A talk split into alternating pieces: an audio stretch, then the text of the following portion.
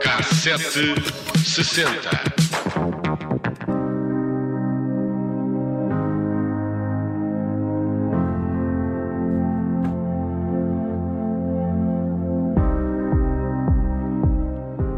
Em outubro de 1966, sonhava-se como seria o ano 2000.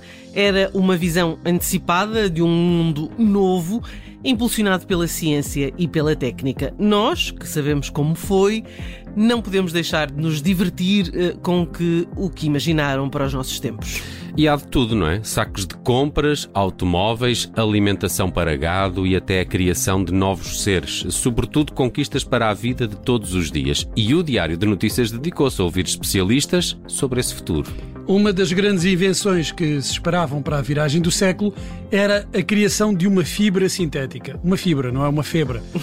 Ainda que eu também acredito que algumas pessoas imaginassem uma criação de fibra sintética. Mas esta fibra sintética imaginada seria uh, tão fina como a seda natural e tão resistente como o arame do aço e muito mais barata do que qualquer desses produtos. E por isso o jornal imaginava que uma senhora que andasse às compras com um saco tão fino que não se veria e tão resistente que suportaria pesos normais. Fio, que em matéria de vestuário fabricaria tecidos que não se rasgavam nem engelhavam, e isto em termos de passar a ferro seria incrível. Ah, e os tecidos seriam praticamente eternos. Na indústria automóvel também se previa o fim dos bate-chapas, porque a chapa de aço iria acabar. As carrocerias dos carros passariam a ser todas de plástico. O principal problema que se adivinhava era se poderia ser possível fabricar tanta desta fibra, porque a matéria-prima, o petróleo, era desviado para outros fins, nomeadamente para os combustíveis. Ora, o que se previa é que a energia atómica iria substituir o petróleo em muitas aplicações e ele assim ficaria disponível para o fabrico da tal fibra, fibra milagrosa. Mas havia invenções ainda mais incríveis, como o carvão e o amido de batata, eh, que teriam a mesma utilização do petróleo, e para isso bastavam transformações adequadas na sua estrutura química. Alterações que, em 66, os cientistas ouvidos pelo jornal davam como certas, até porque entendia-se que um químico tudo podia fazer. Não podiam faltar também uh, ideias para o campo militar o, para o campo alimentar, aliás. O pão, o arroz, as massas e a batata passariam a obter-se de forma completamente nova e revolucionária, apesar do jornal não dar detalhes sobre como. Mas, por seu lado, insistia bastante nessa ideia de produção de grandes quantidades de alimentos para gado. Seriam alimentados com substâncias minerais azotadas e cresceriam e dariam leite normalmente. Um dos cientistas, o Sr. Kurt Jacobsen, previa que no ano 2000, no deserto, onde nada cresce, haveria gado alimentado por sulfato de amónio e aveia sintética, fabricados a partir do azoto do ar. Para o homem, a probabilidade de alimentação sintética era menor, portanto, aí não acertaste, Bruno, porque o gosto podia não se habituar.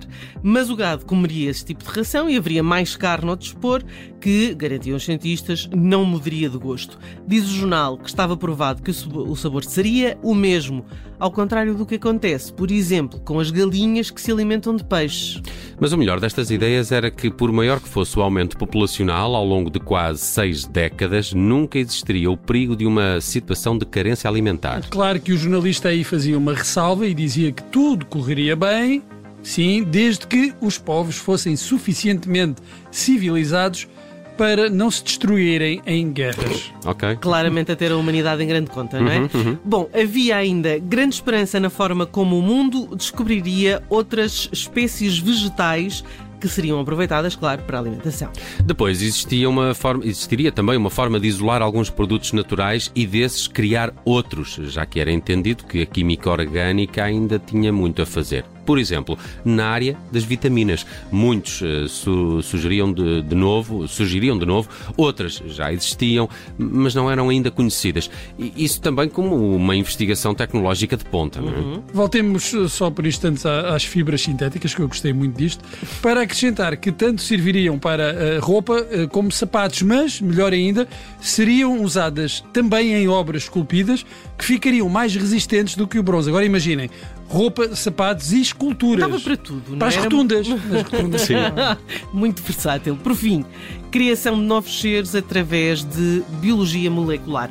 Mano, seria um maravilhoso mundo novo. Ah, Este mas não foi. Não Mas foi. não Mas, foi. é, é, Não repara que foi. este exercício, mesmo no cinema, faz-se muito, não é? O, o retrofuturismo, os Kubricks da vida, erraram completamente. Quer nas tudo, datas, quer eh, nas inovações Mas tecnológicas é, é desses muito, é anos. muito engraçado de- de ver, por exemplo, desenhos a, a projetar e imaginar Sim, o futuro sim. e pare- ver como eles parecem obsoletos, até Pois mais é. obsoletos do que a realidade, eh, que, já, que entretanto também já está no passado. Isso é muito engraçado e foi muito boa esta viagem de 1966 com os jornais a perspectivarem o que seria o ano 2000, eh, falharam eh, redondamente. Ora, hoje, a propósito disto, eu resolvi fazer uma viagem por músicos que nasceram em 1966 Eh, e vamos começar com um senhor chamado Rexton Gordon, que ficou mais conhecido por Shabba Ranks.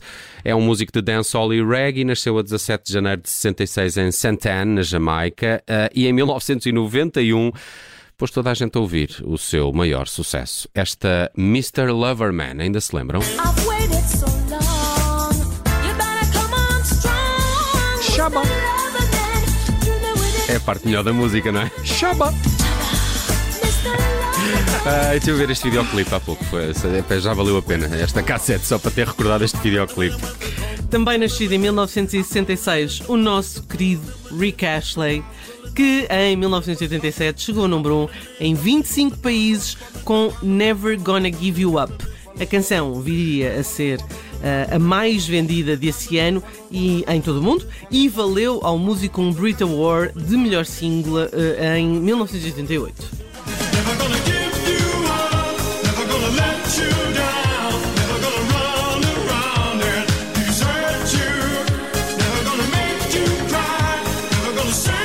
Aquilo é que eram matinés, não era, Bruno? Opa, que vou-te dizer- loucura, que loucura! Eu fui vê-lo a última vez que ele esteve cá Foste, e fiquei a ele- saber que ele não voa de avião, portanto tem muito medo e portanto veio de carro. De Ah, carro, muito bem, sim, bem. senhor. De Londres, não é? Pronto. Ainda bem que Mas ainda, e- e valeu a pena, ao menos? Foi, pá, foi, foi divertido, Foi, não é? não é? Porque aquelas coisas. Mercado da de, memória. Ah, e Ah, tal, era tão nova. Pois é, éramos todos. Éramos, Éramos todos novos. Ah, e voltamos ao hip hop para celebrar um dos seus pioneiros, que também nasceu em 1966, Anthony Terrell Smith, mai- mais conhecido como Tone Lock. Em 1989 teve dois grandes sucessos com o seu disco de estreia, Wild Thing e esta Funky Cold Medina. So I got up and to the other side of the cantina. I asked the guy, why you so fly? He said, funky cold Medina. Rimar cantina com Medina. Medina, Tony muito Lock bem. Mas este consegue. Medina, este olha, Medina é o nosso Medina? Está, é, aqui está, não, está, não é, Não é? mas vai passar a ser. Aqui está uma ótima música para dedicar ao Fernando Medina. Funky Cold Medina. Bem, o rap não é exclusivo dos Estados Unidos e em Itália, em 1966, nasceu Giovanotti. Em 1994 teve um dos seus singles mais vendidos do ano ah, na Europa com Penso Positivo. E quem nunca cantou isto? Que atira a primeira pedra. Io penso positivo son vivo, son vivo. Io penso positivo perché son vivo e son vivo. Niente Lorenzo, não era? Lorenzo Giovanotti. Giovanotti, Enfim. rimado com Ah, Ramazotti. Eh, sim, Ramazotti faz anos hoje. Eh, fica É, aí só a é, dizer. Ah. Eh, Ed Rock dos Beastie Boys, Janet Jackson ou Samantha Fox também nasceram em Samantha 1900 é verdade, também nasceram em Grande 1966. Eh, boa e eclética colheita deste ano, não é? Mas, mas vamos fechar com, com Jeff Buckley, se me permitem. Ele que nasceu a 17 de novembro na Califórnia, em 1966. Viria a morrer demasiado cedo, não é? Tinha apenas 30 anos, em pleno Rio, Mississippi, mas eh, Grace, de 1994, é uma obra-prima, é o único disco editado ainda em vida. Em 98 saiu depois o póstumo Sketches from My Sweetheart the Drunk, com esta Everybody Here Wants You, no alinhamento escolhia para o fecho da K760 de hoje.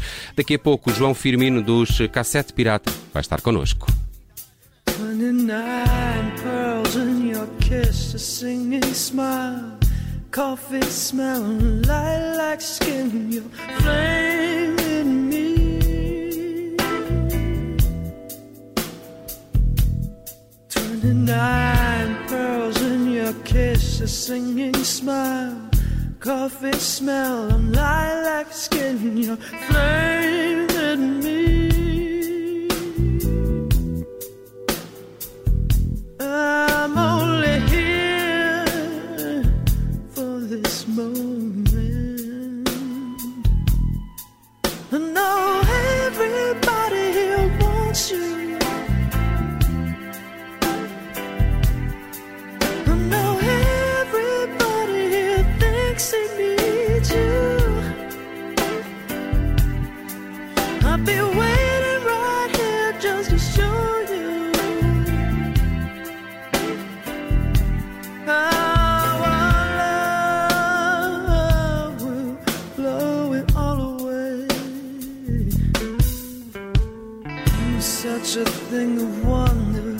this crowd.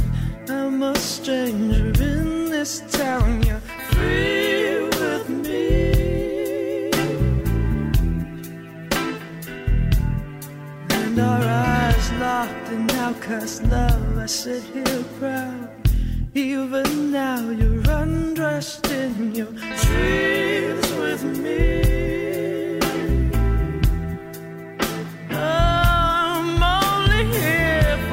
this